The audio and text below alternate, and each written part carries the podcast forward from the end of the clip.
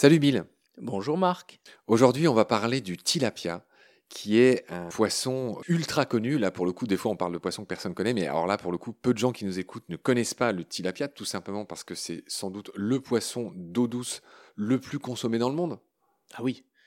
Et euh, le plus servi euh, dans des cantines à travers le monde. Alors en France, un petit peu moins, mais euh, c'est quand même un poisson très répandu.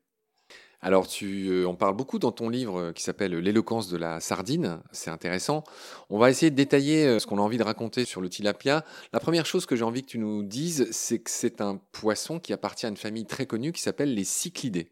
Une immense famille qui contient énormément de genres de poissons très intéressants euh, sur plein de domaines. Alors ils sont très connus des aquariophiles et des personnes qui s'intéressent à l'évolution des poissons d'eau douce parce qu'il y en a notamment une immense diversité dans les lacs africains avec certains lacs comme le lac Victoria, le lac Malawi, le lac Tanganyika qui possèdent plusieurs centaines d'espèces de cyclidés dans un même lac. Dans le lac Malawi où j'ai plongé, il y a 1000 espèces, rien que dans le lac Malawi, pour 1800 espèces en tout dans le monde. Ah oui, avec une diversité, alors euh, oui, d'un point de vue évolutionniste, c'est formidable. Ouais, pour 30 000 espèces de poissons, 1800 espèces, c'est pas mal. Hein. Oui, c'est. Je calcule pas, mais ça fait une bonne proportion quand même. C'est très impressionnant, très très impressionnant. Il y a des cyclidés du coup très intéressants pour les aquariums, notamment l'Oscar, qui peut être un véritable animal de compagnie. Hein. Dont l'intelligence le fait surnommer l'équivalent du chien dans un aquarium. C'est un poisson très sympathique. On peut lui apprendre des tours. À quoi ressemble un Oscar, Bill? Il, ressemble non pas à une petite statuette dorée qu'on donne à des acteurs de cinéma euh, vaguement pédophiles, mais plutôt à un gros poisson avec des couleurs noires et rouges, comme une sorte de black bass pour ceux qui voient un petit peu à quoi ça ressemble, mais avec une bouche plus petite. C'est la famille des perches, hein. c'est un gros tilapia bien rondouillet avec euh, des marbrures un peu rouges. Les cyclidés ont pas mal de caractéristiques. Bill, ils ont notamment ces nageoires dorsales qui sont très longues et qui s'étendent quasiment sur tout le dos contrairement à d'autres poissons qui ont juste euh, une nageoire enfin, plus réduite. Hein, ils ont plein de variétés et effectivement, ils ont souvent des, très belles nageoires dorsales et des formes très variées. Hein. Il y a notamment le scalaire ou le discus, qui sont des poissons aussi très appréciés des aquariophiles, qui sont des cyclidés ou le fameux peacock bass d'Amazonie, qui est un poisson prédateur aussi, euh, qui a des couleurs assez incroyables. Ouais, le discus, c'est le, poisson préféré de notre ami de Fichipédia. On les salue, nos amis de Fichipédia. Eh On aimerait bien nous voir nous-mêmes plus sur leur site. C'est pour ça aussi qu'on les salue, mais ils ont un site super et c'est le moment de leur rendre hommage. Avec beaucoup... plein de données, notamment sur les cyclidés. Il y a beaucoup de photos, euh, de très très bons articles. On se sert souvent de leurs articles pour préparer nos émissions. C'est un hommage que je voulais leur rendre à nos amis de Fichipédia. Euh, Benoît Chartrère, je le salue au passage. Est-ce que c'est pas le moment de parler concernant les cyclidés, de, tout simplement de donner leur répartition dans le monde? Oui, il y en a sur le continent africain, sur le continent euh, d'Amérique du Sud et Amérique centrale, jusqu'à la Floride, et il y en a aussi en Asie, hein, notamment des tilapias.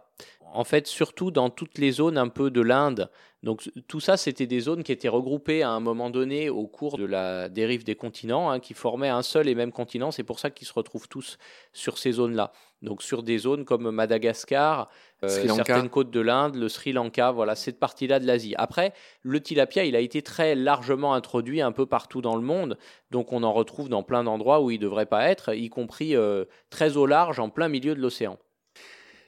J'aurais dû commencer par là, euh, étymologie toujours. Euh, tilapia vient d'un dialecte africain, le Tswana, et dans ce dialecte, tiap renvoie à ce poisson, et donc tilapia vient tout simplement de cette langue, le Tswana. Bill, peut-être c'est le moment de parler de la variété ultra connue qui s'élève partout et qui se mange partout. On a vu qu'il y avait pas loin de 2000 espèces en tout de cyclidés, mais il n'y a que quelques-unes de ces espèces qu'on élève. Oui, qu'on élève beaucoup quelques espèces sur euh, les sangs du genre tilapia pour la pisciculture. Bah, est-ce que tu pourrais nous dire deux mots sur euh, justement ces fermes d'élevage qui ont conquis le monde entier? C'est un élevage très ancien, en fait, le tilapia du Nil. On l'élève en Égypte depuis l'Égypte antique. Hein, 3 euh, ou 4 000 ans en arrière, on l'élevait déjà. Et il y a même un hiéroglyphe tilapia. Hein. C'est un poisson qui avait une grande importance mythologique à l'époque, spirituelle et puis gastronomique. Enfin, on le, on le consommait énormément. Je glisse, ne perds pas ce que tu allais dire, que justement le tilapia le plus élevé dans le monde, son nom d'espèce c'est Oreochromis niloticus. Ça tombe bien, c'est le tilapia du Nil. Je voulais glisser ça au passage tant que tu parlais d'Égypte. Pardonne-moi. C'est le tilapia du Nil, Niloticus, comme le crocodile du Nil qui s'appelle aussi euh, Niloticus. L'autre espèce très élevée, je le glisse tant que j'y suis, c'est l'Oreochromis euh, mosambicus. Bah, son nom est très parlant aussi. C'est le tilapia du Mozambique. Pardon, je te laisse continuer. ce tilapia du Nil est quelques autres espèces, ils sont élevés partout dans le monde et c'est à la fois d'un point de vue écologique le meilleur et le pire élevage de poissons. C'est-à-dire que si c'est fait dans de bonnes conditions, c'est le meilleur de tous étant donné que le tilapia peut être herbivore. Donc, contrairement à la plupart des poissons d'élevage, il n'y a pas besoin de pêcher des poissons sauvages pour le nourrir, ce qui est formidable on peut produire du tilapia à partir des plantes. Et donc, c'est ce qu'on fait en aquaponie notamment, hein, cette forme d'élevage de poissons euh, très écologique qui consiste à faire une sorte de circuit fermé, d'écosystème fermé avec des poissons qui vont se nourrir des plantes Oh, pardon, on va recommencer. En aquaponie, cette forme d'élevage très écologique qui consiste à faire une sorte de circuit fermé avec des poissons qui vont se nourrir des plantes et les plantes elles-mêmes se nourriront des déchets des poissons. On peut même ajouter plusieurs couches supplémentaires avec une chaîne alimentaire complète avec des, volailles par exemple. Hein. Donc le tilapia, ça peut être un élevage très vertueux. Le problème, c'est que comme il est aussi élevé dans des pays asiatiques de manière très très intensive, ça peut aussi être un élevage extrêmement polluant. Euh, parce que les, déchets ne sont pas forcément gérés pour euh, nourrir des plantes, mais peuvent être rejetés dans la nature et ça peut être un élevage intensif extrêmement polluant dans des pays euh, notamment en Asie du Sud-Est. Après, il y a des intermédiaires, il y a des élevages extensifs du tilapia aussi, où on capte des larves pour les élever en semi-liberté dans la nature, en fait. Il y a un peu de tout, et le meilleur comme le pire. Bill, j'ai lu qu'on élevait surtout des mâles qui ont une croissance deux fois plus rapide et qu'on utilisait justement à cette euh, fin beaucoup d'hormones et que c'était un autre problème.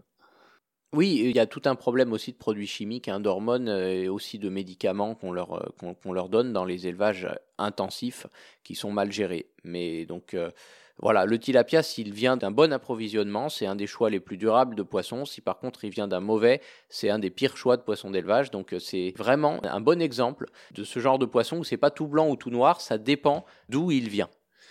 J'ai une date clé concernant le tilapia. 2004, la production mondiale de tilapia dépasse celle du saumon ou de la truite arc-en-ciel pour euh, s'emparer de la première place du poisson, le, tout simplement le plus élevé au monde. Hein.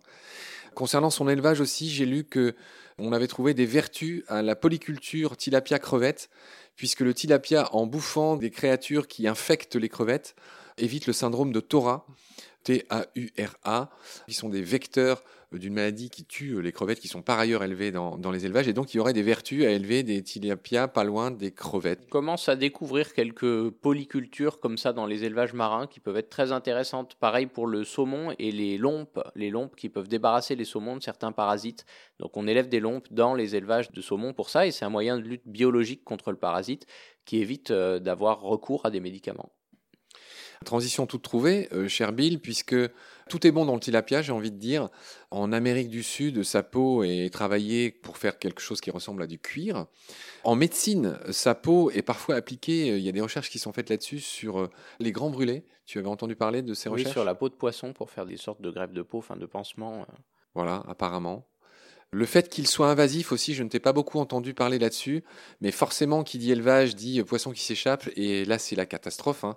Et l'exemple le plus connu, et d'ailleurs, là, pour le coup, ce n'était pas un accident, puisque euh, ce que je vais dire a été introduit intentionnellement, les plus anciens de nos auditoristes se souviennent d'un doc euh, qui a fait beaucoup parler de lui, qui s'appelait Le cauchemar de Darwin. Oui, ça c'est l'introduction de la perche du Nil qui au contraire a décimé des tilapias et des cyclidés en tout genre dans le lac Victoria euh, en Afrique. 200 espèces ont disparu euh, à cause de l'introduction de cette euh, espèce de perche géante qui a tout bouffé. Hein, ça a été une catastrophe. Et le doc est un peu plus complexe que ça. Il raconte comment les avions russes venaient chercher les perches du Nil, mais qu'en même temps, ils ramenaient des armes. Et on se doute bien que ça a créé toutes sortes de problèmes dans la région, ça a alimenté les conflits, etc. C'est ça que racontait le cauchemar de Darwin, un documentaire d'un Français qui s'appelle Hubert Sauper, je ne sais pas comment on prononce son nom, S-A-U-P-E-R, Voilà pour ce qu'on pourrait dire sur le cauchemar de Darwin. Mais moi, là, sur quoi je voulais t'entendre, c'est le fait que les tilapias aussi deviennent des ravageurs, puisque là où ils sont élevés, ils s'échappent et eux-mêmes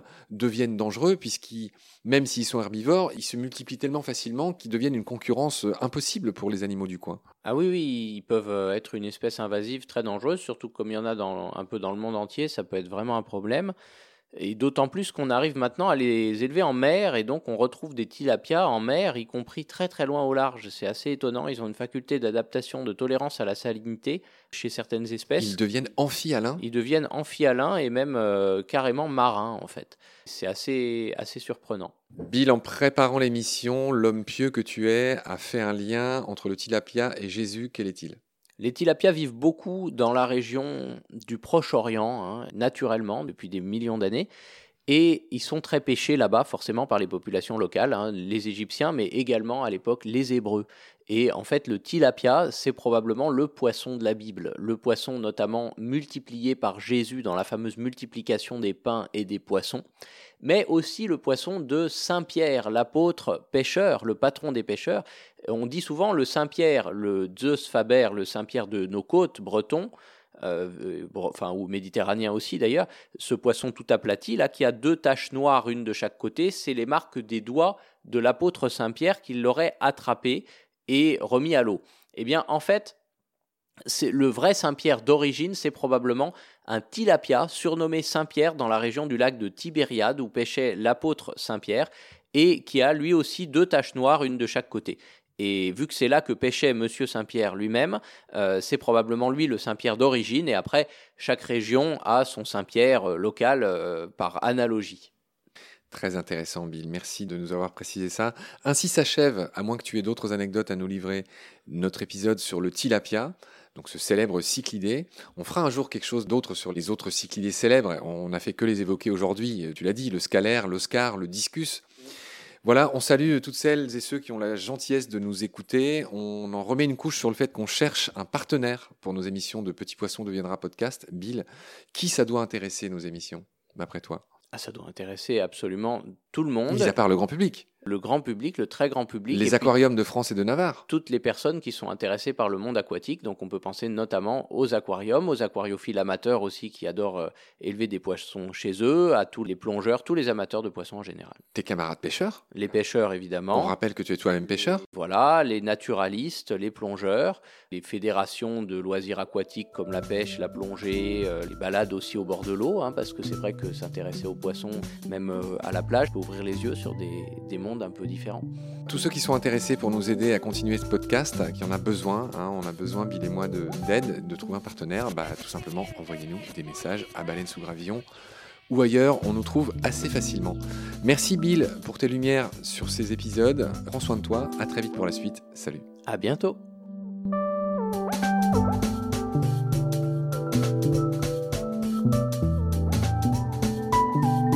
L'océan, c'est la vie. C'est-à-dire que notre vie est intimement liée à la vie de l'océan. Voilà, c'est ça, pour moi, la seule chose qui compte.